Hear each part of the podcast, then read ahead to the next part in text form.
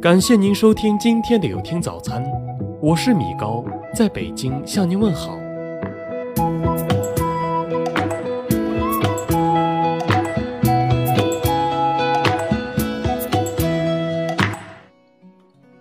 我们总在说忙忙忙，但是孩子的教育根本不可能等着我们来弥补。只要稍微有点忽略，孩子的成长变化会很明显。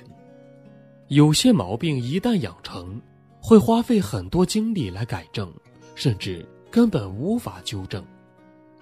所以，不管挣了多少钱，事业发展有多顺利，如果孩子的教育不得当，将来老了会后悔。虽然不需要我们一门心思扑在孩子身上，但是也绝对不能拿事业繁忙来牺牲孩子。生下他就得负责任。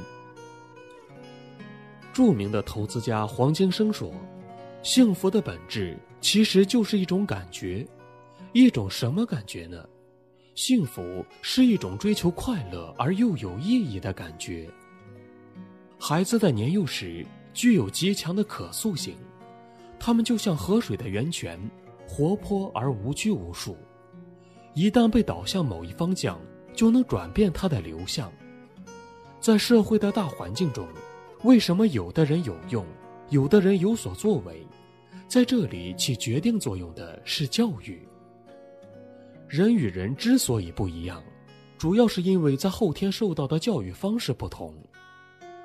在幼年的意识中留下的印象，哪怕是微不足道的，都会在未来漫长的一生中发挥重要的影响。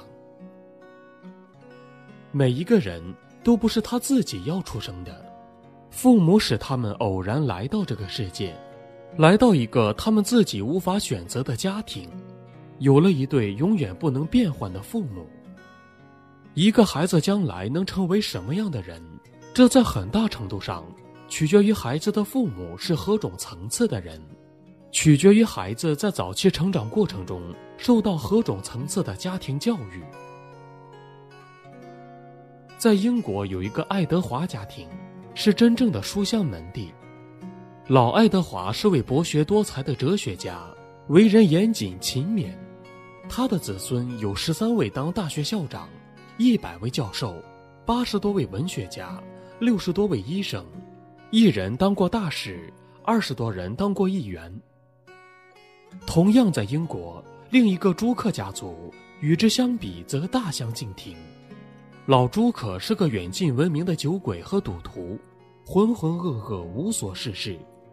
这个家族至今已传下八代，其子孙后代中有三百多人当过乞丐和流浪汉，四百多人酗酒致残或死亡。六十多人犯过诈骗或盗窃罪，七个杀人犯，整个家族没有一个人有出息。孩子是父母的影子，孩子是父母的翻版。为了培养孩子的品德，做父母亲的行为要自慎，应该处处做孩子的表率。孩子好的行为、坏的行为，都是父母教育影响的结果。如果母亲爱打扮，其女儿也必然是爱打扮的，若母亲是多舌的，女儿也不例外。同样，父亲好喝酒，儿子也会喝酒；父亲说脏话粗话，则孩子也是如此。这已成为家庭教育的定律。作为家长，不要和孩子讲太多的道理，而应用实际行动去影响他们，给他们做好榜样。让他们在实践中感知那些道理，这样他们才能真正的理解，并运用到自己的一言一行中。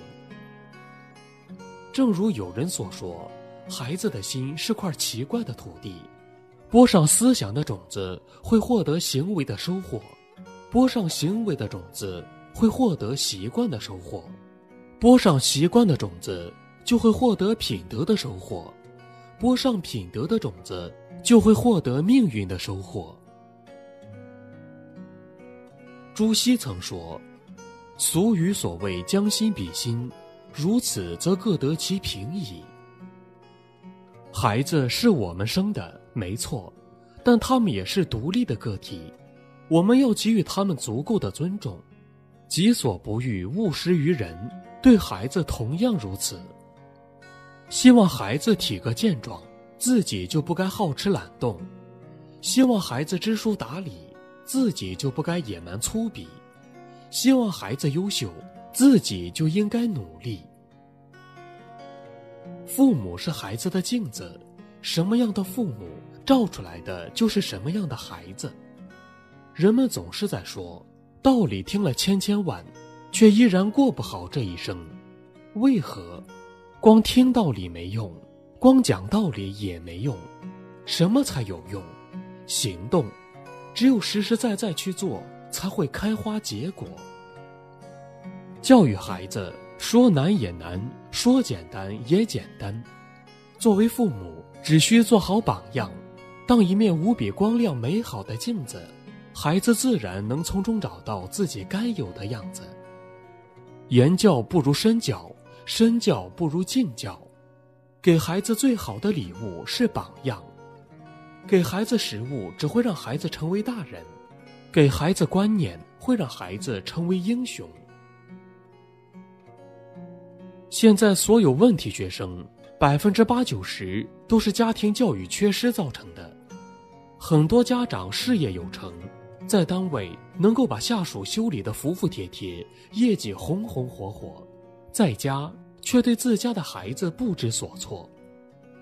不知道多少次听到有家长说：“我真的尽力了，可是孩子从小就在老家，我也管不到，也没办法呀。”人在年轻的时候，千万不要借口工作忙而忽略对孩子的教育，在年老的时候。一切荣华富贵都是过眼烟云，而一个不成器的孩子足以让你晚景惨淡，但是一个成功孝顺的孩子足可以让你生活无忧。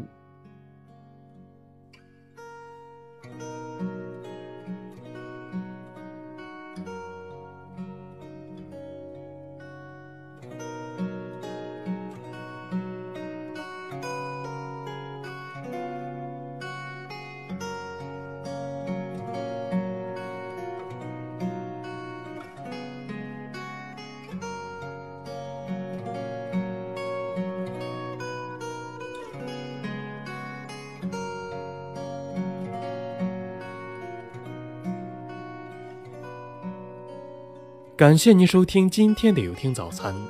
如果您觉得不错，请分享给您的朋友们吧。我是米高，我们明天再见。